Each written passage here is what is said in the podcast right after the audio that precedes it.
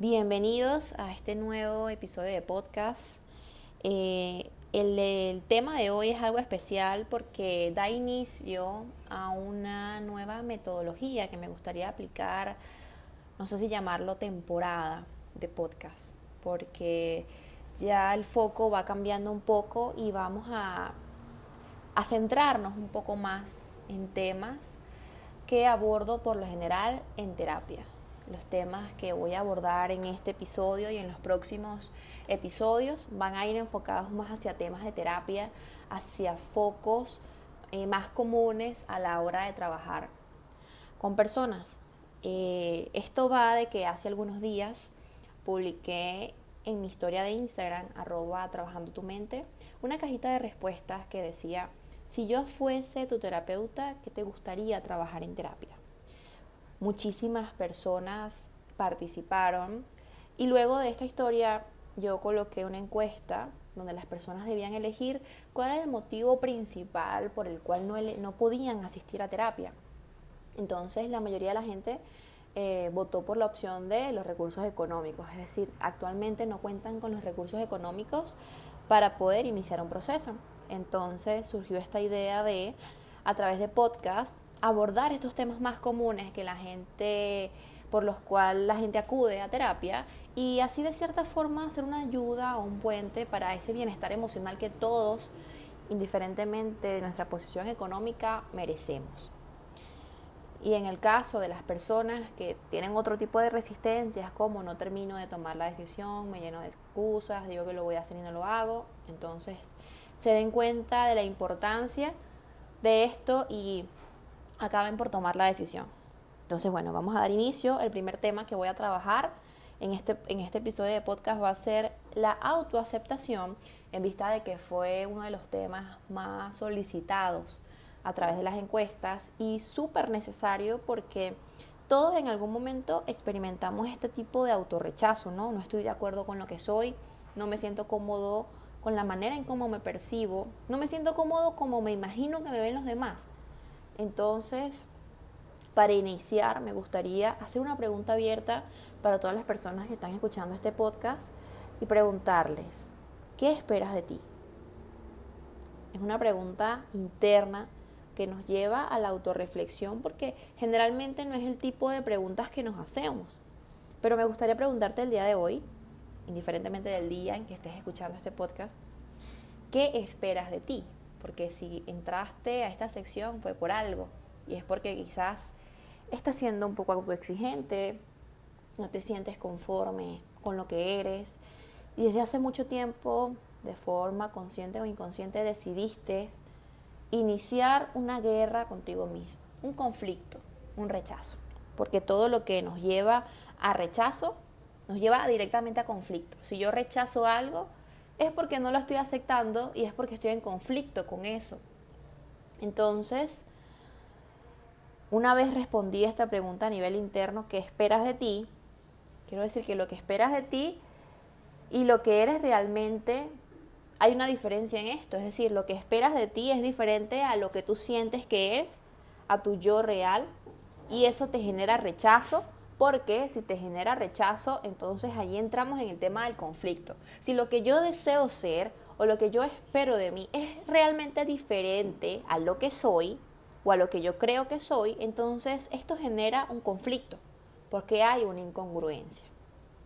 Y en segundo punto, me gustaría preguntarte ¿Qué piensas que esperan los otros de ti? ¿Qué sientes que esperan los demás de ti? Esto que tú sientes que esperan los demás, ¿qué te hace sentir? ¿Qué te genera? ¿Con qué te hace conectar? ¿Sientes que tienes que llenar estas expectativas? ¿Sientes que tienes que cumplir con los requisitos de los demás? Ojo, requisitos que pueden ser implícitos o explícitos, ¿no? Porque la gente no siempre va a ir por allí con una lista de cosas, de requisitos que tú tienes que llenar, sino que en la mayoría de los casos nos imaginamos que las personas mentalmente tienen esta lista y están evaluándonos cuando realmente no sabemos en qué está pensando el otro. Entonces, no tenemos la certeza realmente, en la mayoría de los casos, de qué esperan los demás de nosotros. Y estas expectativas que tú colocas allí, que piensas que los demás están esperando de ti, honestamente, estas expectativas son reales, son alcanzables, van contigo, porque yo puedo pensar, los demás esperan de mí, no sé, que sea astronauta. Wow, o sea, en primer lugar, ¿tú estás seguro que los demás esperan de ti eso? Y en segundo lugar, ¿tú estás seguro que puedes llenar esas expectativas y van contigo y te hacen sentir bien? Y estas expectativas no solamente van hacia los demás, sino también hacia, nuestro núcleo familiar. ¿Qué sientes que esperan tus padres de ti? ¿Qué sientes que esperan tus amigos de ti? ¿Qué sientes que espera tu pareja de ti? Y eso por lo general genera mucho conflicto porque la aceptación se hace más difícil cuando la persona con la que yo convivo no me acepta, no me acepta eh, por mi inclinación sexual, por cómo soy, por mi personalidad, por eso que me diferencia de él. Y allí muchas veces está el núcleo del conflicto. Entonces, pero más allá de todo esto, de cómo me puede ver el otro, de cómo me puede ver mi pareja, de cómo me puede ver mi familia, de cómo yo pienso que me pueden ver los demás, si yo me voy hacia afuera, me voy a perder muchísimo, me voy a desconectar totalmente de mí y no me voy a enfocar en lo que yo realmente deseo y quiero porque me pierdo. Entonces, ¿cómo calculas tu valor?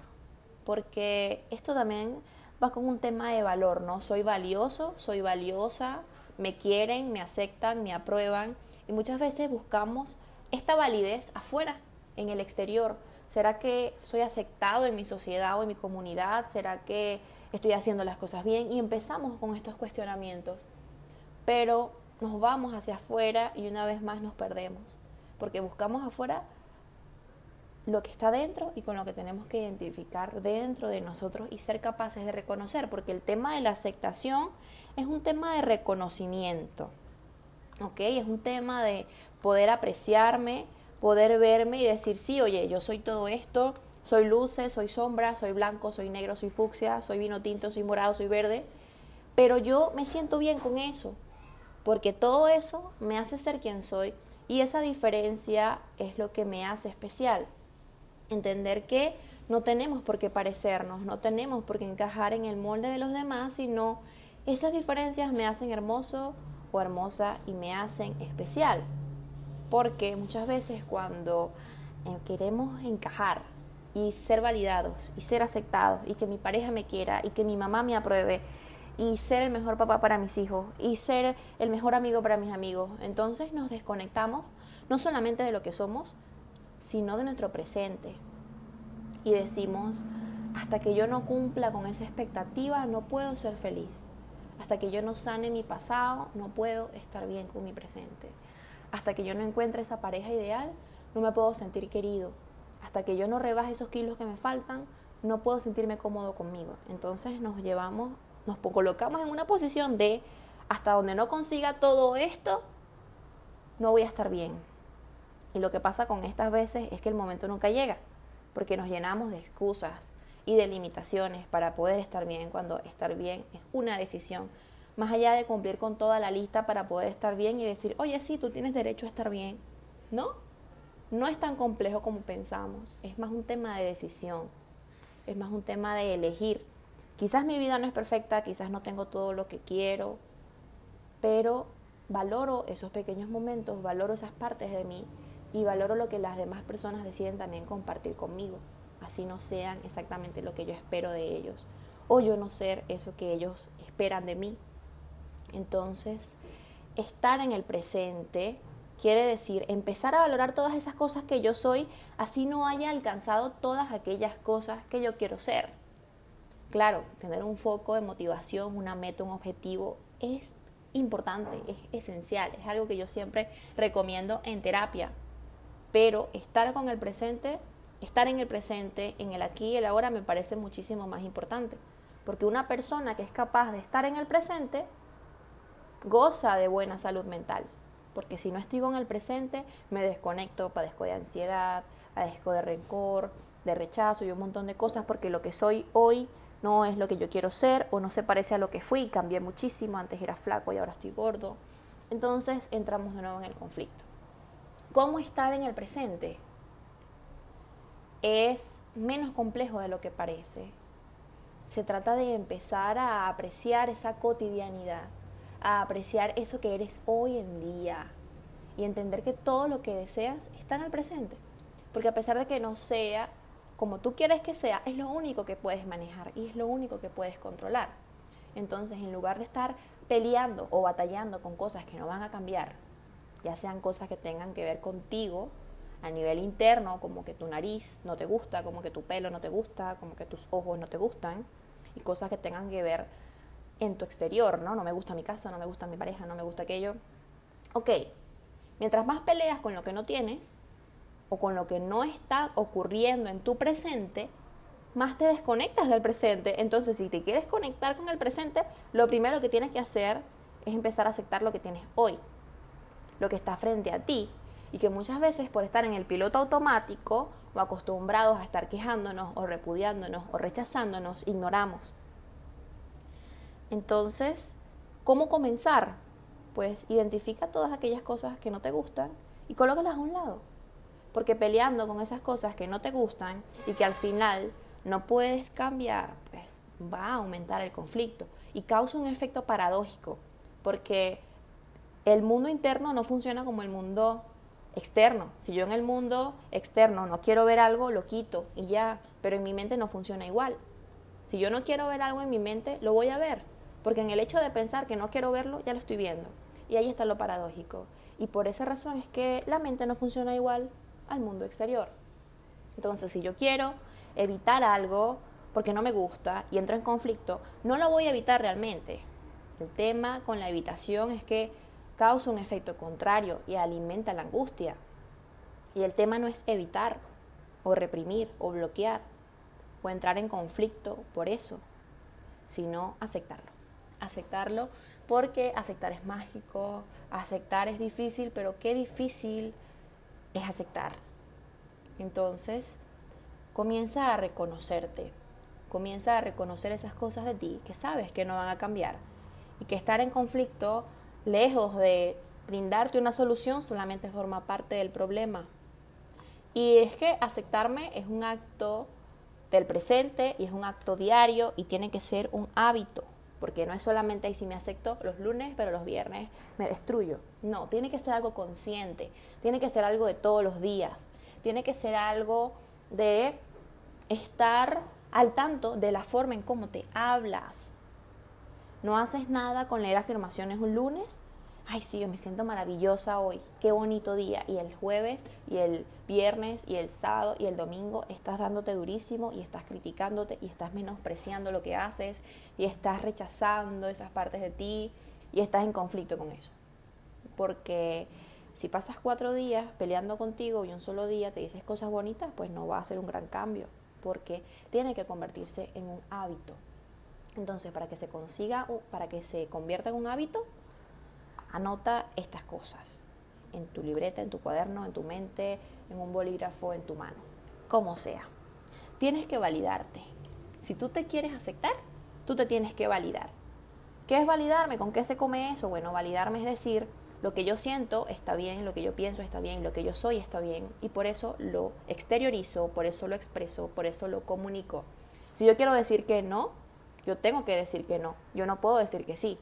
Porque si no estoy de acuerdo con algo y digo, ay, sí, dale, no hay problema, y por dentro me estoy muriendo con eso, me estoy enviando un mensaje contrario a mí. Me estoy diciendo, oye, tú lo que sientes no está bien y por eso dices algo contrario. Lo que quiere el otro es más importante que lo que quieres tú y no pones límites. Y mientras menos pones límites, pues más difícil va a ser aceptarte. Porque si te supone que tú respetas a alguien, porque el respeto también forma parte de la autoaceptación, tú ayudas a esa persona a colocar límites y te dices, oye, quizás esto que yo estoy aceptando en mi vida no está bien y por esa razón me siento de esta forma. Entonces, si yo cambio eso y me encargo de lo que sí puedo cambiar y de lo que sí puedo modificar para mi bienestar, porque eres la única persona que te puede cuidar. Y esto es muy importante entenderlo hoy. Eres la única persona que te puede cuidar porque eres la única persona que comprende exactamente lo que sientes frente a las situaciones. Y así pides ayuda, el otro no te puede entender exactamente como tú te entiendes. Entonces, validarte quiere decir, oye, comprende esa sensación, esa emoción, ese pensamiento que estás teniendo en ese momento y acéptalo. Y dice, sí, yo siento esto y no sé si está bien y no sé si está mal, pero es lo que siento. Y allí se baja una carga enorme porque ya no hay tanta resistencia. Entonces entiendes que lo que sientes es válido y lo que piensas también lo es y lo dices, oye, siento esto, frente a esta situación opino esto, es diferente a lo que piensas tú, pero para mí es de esta forma, respeto tu punto, pero este es el mío.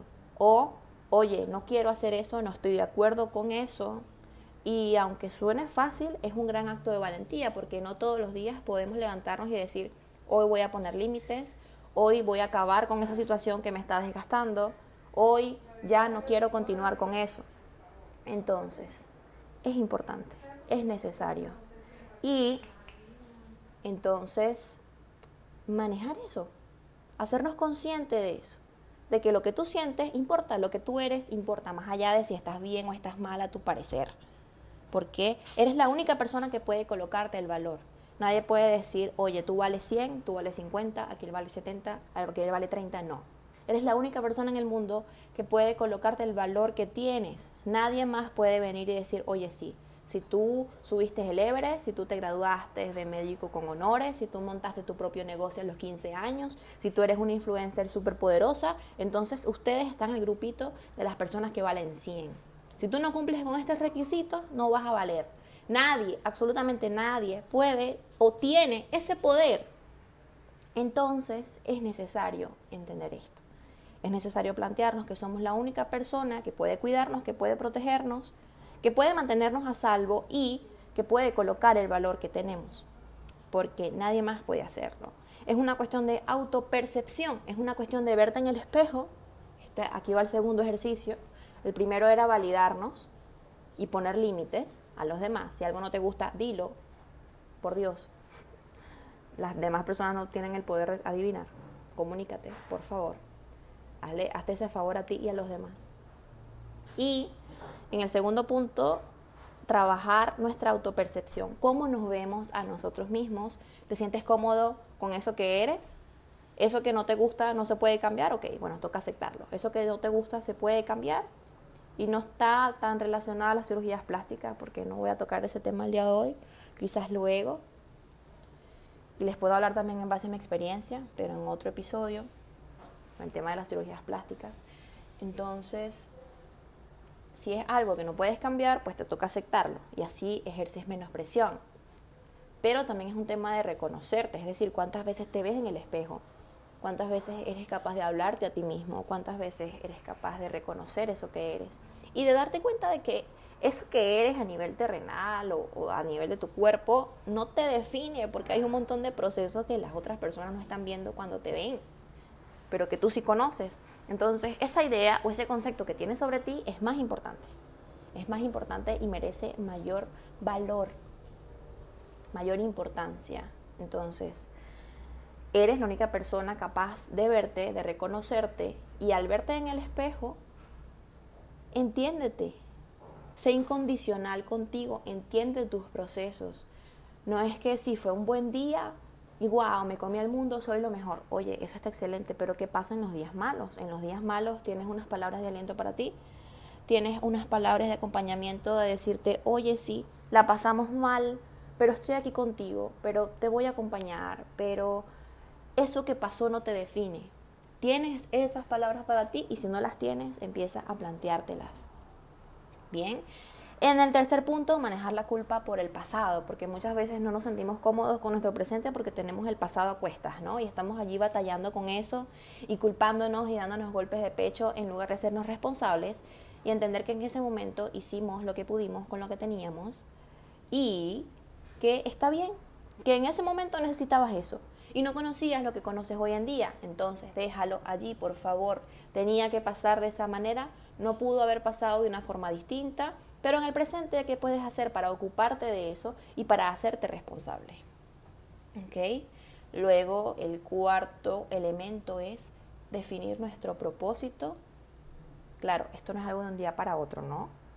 esto no es algo de que, ay, sí, ya sé lo que quiero para hoy. Porque el propósito es algo que va cambiando, que es flexible, que va evolucionando, que va modificándose. Entonces no es que yo el propósito que definí para mi vida hoy va a ser el mismo en 20 años. Eso es falso. Pero lo importante es definir en el presente qué quieres, qué deseas. Si el dolor o el conflicto interno que tienes contigo mismo o contigo misma no ocupara tanto espacio en tu vida, ¿qué estarías haciendo en este momento? ¿De qué forma te estarías dando oportunidades nuevas? ¿Ok? Esto es una lista que puedes hacer, puedes hacer una lista de todos aquellos conflictos internos que te limitan y que no te permiten conectar con tu presente, ni con tu vida, ni con tus propósitos, ni definir qué rumbo quieres tomar para empezar a dirigir tus acciones hacia esas cosas, porque esas limitaciones en su mayoría están en tu mente y es algo que hay que entender. Quinto elemento, acepta tu historia, acepta lo que viviste, acepta lo que eres, acepta tus padres, acepta lo que pasó, acepta lo que hiciste, lo que no hiciste, acéptalo. Acéptalo porque no lo podemos borrar.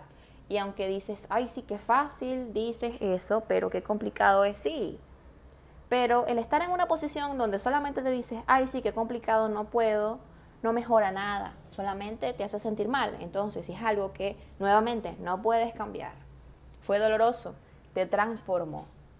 Acepta ese aprendizaje, acepta esa experiencia, así no haya sido la mejor del mundo, porque no podemos cambiarla. Y en el budismo se maneja esto de, se maneja mucho esto de que si no puedes cambiar algo, oye, no le pongas energía, ¿no? Termina de aceptarlo, porque si no lo puedes cambiar, te vas a aferrar a algo que solamente te va a causar dolor.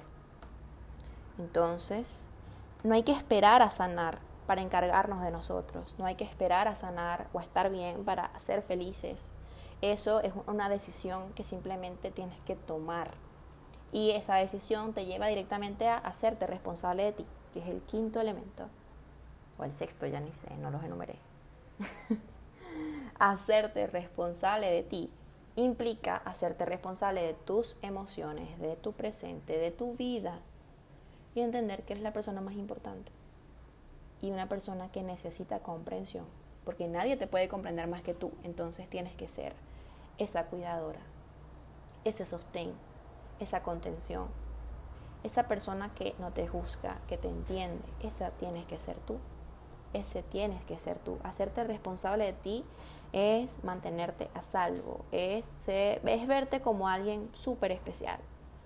Y alguien súper especial, así tú tengas miles de defectos, sigue siendo especial. Es como ese exnovio o esa exnovia que hubiera terrible, pero tú lo veías tan lindo, igual lo querías, ¿no? Bueno, tú que eres igualmente especial y que tienes igualmente sombras y defectos, mereces ser amor, mereces ser amado, mereces amor, mereces aceptación y todas esas cosas que mereces tienes que dártelas porque si no te las das, nadie, absolutamente nadie te las va a dar y vas a vivir la vida con el freno de mano puesto porque vas a estar con ese cuestionamiento, no me lo merezco, no es suficiente, lo estoy haciendo mal, me voy a equivocar, cariño, nadie te está evaluando, nadie esas voces que tú escuchas de está bien, está mal, tienes que llegar a 100 para poder hacerlo perfecto, están en tu mente y hacen que veas la realidad de esa forma, pero la realidad es mucho mejor que eso.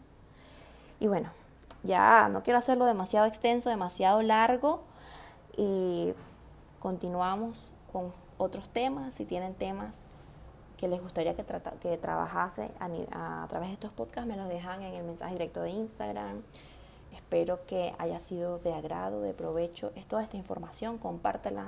Compártela con esa amiga que tú sabes que necesita esto porque eso también es un acto de amor. El acto de amor, los actos de amor que tenemos hacia los demás es un reflejo de los actos de amor que tenemos también hacia nosotros. Entonces, envíale este link a esa persona especial que sabes que puede ayudar a más personas y así vamos sumando, sumando y sumando. Gracias. Un fuerte abrazo.